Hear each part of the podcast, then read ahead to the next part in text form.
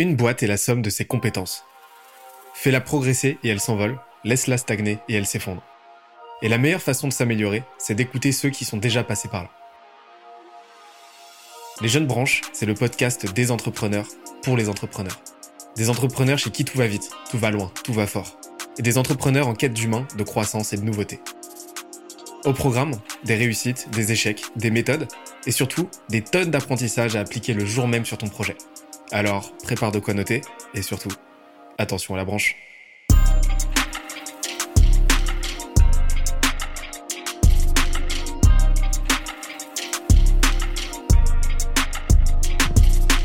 Pour ce premier épisode, je reçois Olivier Ramel, cofondateur et CEO de Kimono, la startup qui révolutionne la culture d'entreprise. Au menu, tous les rouages de leur croissance fulgurante à plusieurs millions de chiffres d'affaires par an. On a parlé de leur stratégie de marque, de comment ils se sont positionnés pour aller rapidement chercher de très très gros noms, et de la méthode de prospection et de vente qui leur permet de signer des dizaines de nouveaux clients chaque mois. D'ailleurs, l'épisode est tellement dense qu'on en a fait un PDF récapitulatif. Pour l'obtenir, on se donne rendez-vous sur scalesia.co, s c a l e z i a.co. Let's go. C'est trop bien parce que ça me fait une transition parfaite dans la mesure où euh, bah, là on a vu à quel point vous aviez une ADN sales qui est juste exacerbé, c'est-à-dire que vraiment vous êtes, euh, vous êtes, vous êtes dans une logique de vente permanente, mais dans une logique encore une fois relationnelle à fond. Et vous faites en sorte que, que chacun dans, dans la team, quel que soit son, son rôle, quelle que soit son équipe en interne, euh, soit dans cette logique-là euh, de vendre kimono bah, à l'extérieur en fait et en interne. Et mais on voit justement dans ce terme culture design qui est insufflé partout et qui est dans votre ADN que vous avez un, rapport très très, euh, euh, c'est ce que je comprends en tout cas, euh, très très rapproché au produit en fait. Vous êtes vraiment, euh, vous êtes vraiment à fond sur sur le produit et sur l'expérience client. Tu en as parlé tout à l'heure, vraiment la, la, la customer journey.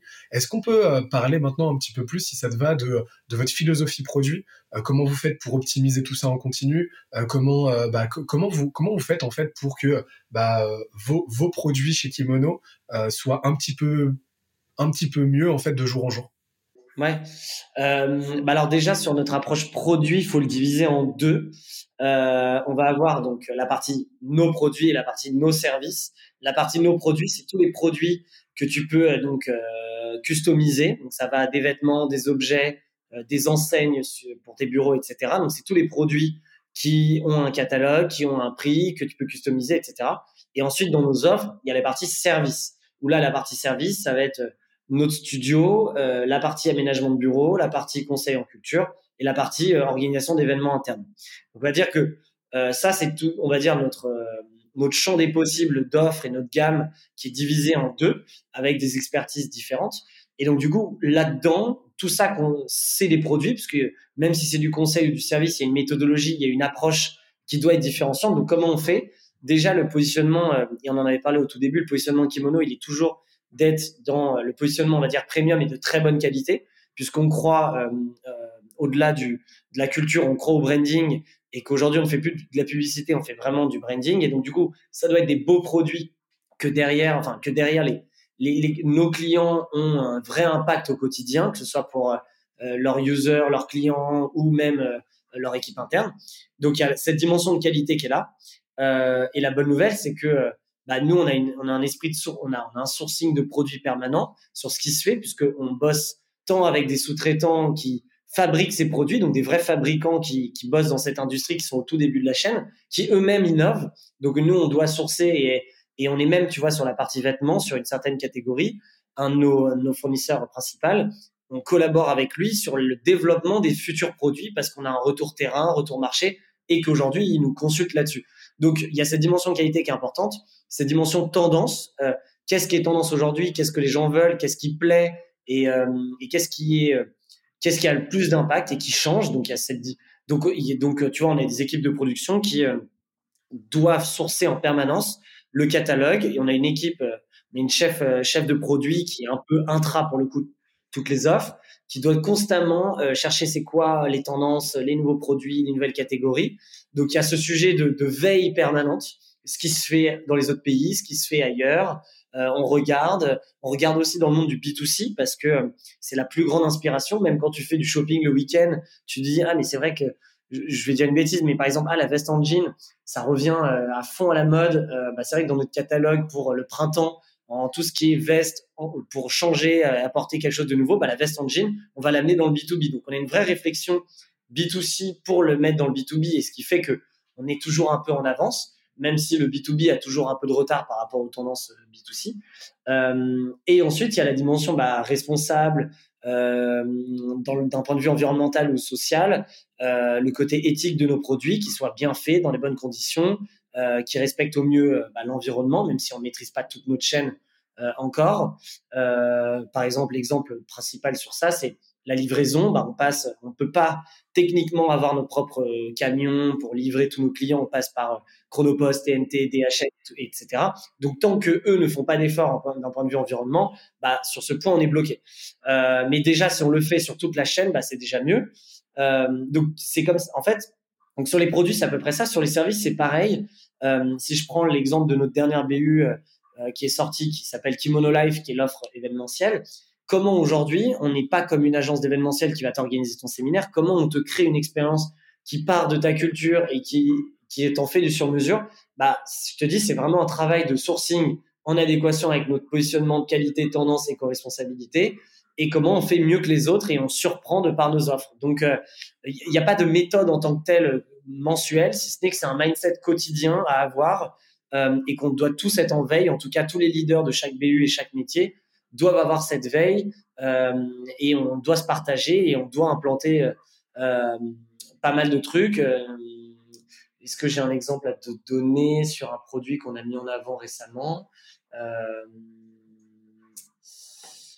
J'ai rien qui me vient là, mais parce qu'en fait, il y en a tous les jours, on en parle, tu vois. Donc, donc voilà un peu comment on voit cette approche produit et service où on doit toujours, c'est en fait la meilleure inspiration, c'est le monde qui nous entoure. Euh, on n'a pas la science infuse, euh, ça vient pour tout, c'est pour tout pareil, ça vient jamais de ta tête comme ça. Euh, donc faut s'inspirer, faut voir, faut se l'approprier, et derrière c'est comme ça que tu crées un cocktail qui te ressemble. Et donc en fait vous avez un head of product qui est là, qui est en veille, qui qui dont le rôle c'est à la fois de, de, d'être en veille permanente, d'observer ce qui se passe. En interne, vous misez aussi sur une intelligence collective pour euh, bah, pour créer cette euh, cette égrégore et et, euh, et, identifier bah, la prochaine tendance et avoir toujours comme tu l'as dit ce coup d'avance et de l'autre son rôle de ce que j'ai compris c'est de s'assurer que toute la supply chain toute la chaîne de valeur elle soit bah, comme tu l'as dit durable efficace et optimisée pour la satisfaction client Ouais, tout à fait. Et, euh, et aussi, il y a un autre, un autre rôle, c'est euh, il y a une grosse partie data où tous les produits qu'on a qui sont déjà en cours, on doit savoir combien on en vend, comment, est-ce qu'il y a une saisonnabilité, est-ce que lui en fait il est super en termes d'image de marque, mais personne le veut parce que bah en fait tout le monde dit ah c'est cool, mais personne l'achète. Euh, tu vois par exemple on est capable de personnaliser les mini skateboards, tu sais coloré, on peut te le personnaliser pour ta boîte. Euh, c'est très start-up, etc. Bon bah personne en veut en fait, personne l'achète. Mais tout le monde dit ah c'est génial vous faites ça donc parfois il y a des produits qui sont juste là pour montrer qu'on a une créativité et qu'on peut faire on peut faire plein de choses. Mais il y a un côté très data qui est d'analyser nos produits existants quelles sont leurs performances leurs résultats euh, et comment on peut faire mieux dans, dans, des produits existants.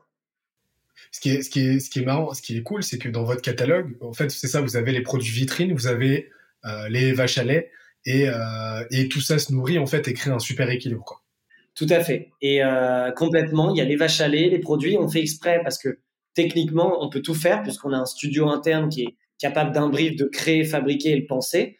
Euh, mais on montre vraiment notre vitrine, ce qu'on veut, et pas comme des, tu as des concurrents existants sur le marché qui vont t'envoyer un catalogue de 3000 pages et ils montrent tout et tu te débrouilles. On va plus montrer moins ce qu'on pense être le mieux et par contre, on sait, on sait écouter s'il faut. Tu vois, nous, on, nous écrit parfois, j'ai aucun, parfois on nous dit, j'ai aucune idée, aidez-moi, et il me faut un truc tout sauf que ce que vous faites d'habitude. Ok.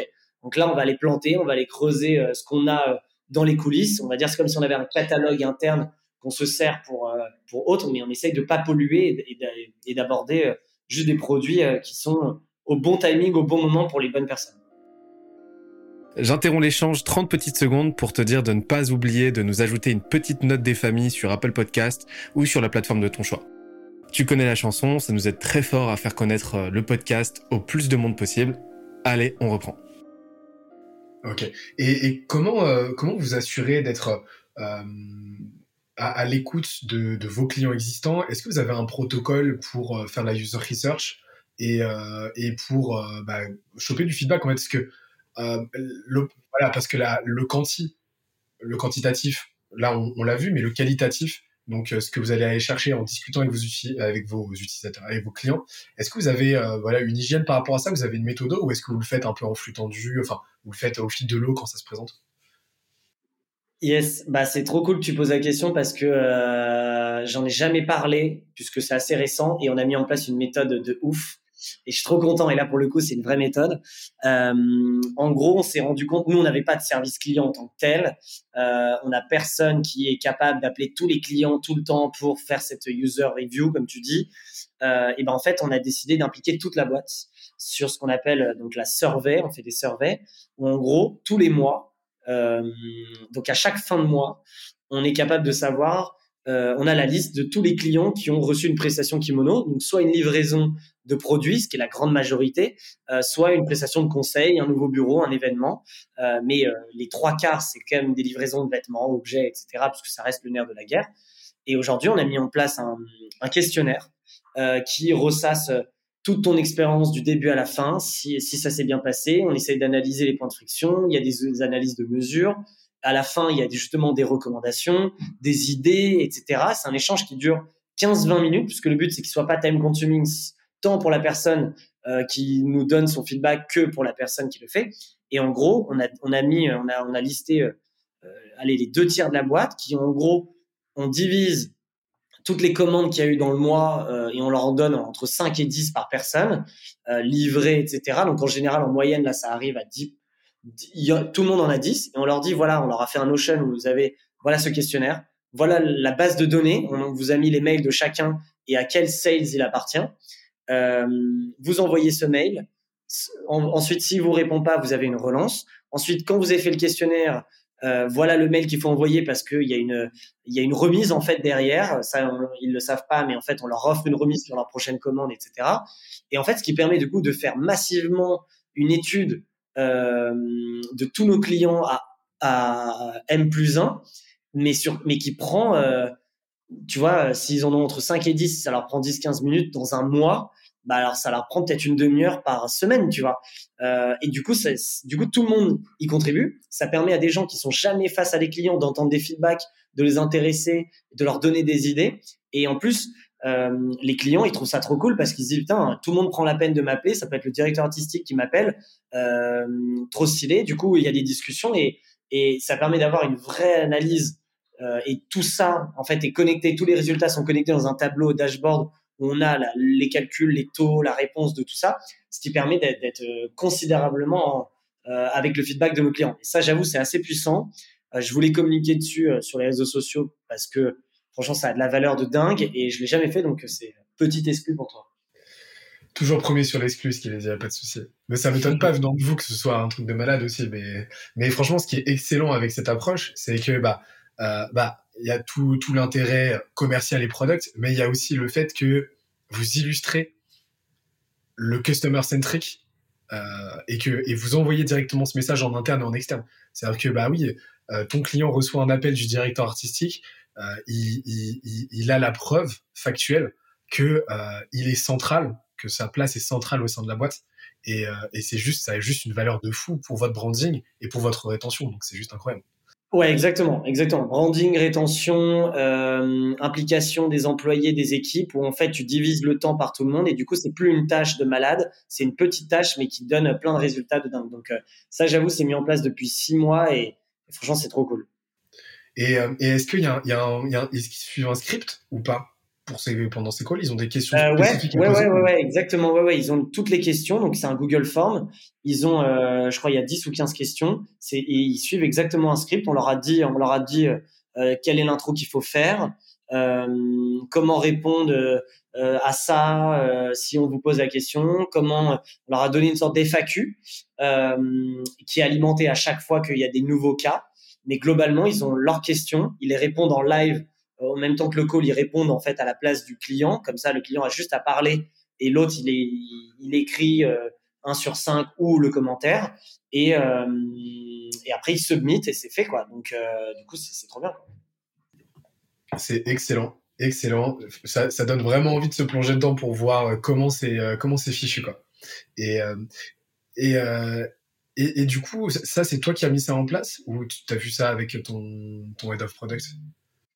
Euh, ça, j'avoue, c'est moi parce que je suis obsédé par euh, par les retours clients parce qu'on sait que c'est le nerf de la guerre. T'as beau euh, la, la, la, plus grande valeur, c'est tes clients. Est-ce qu'ils sont contents, pas contents?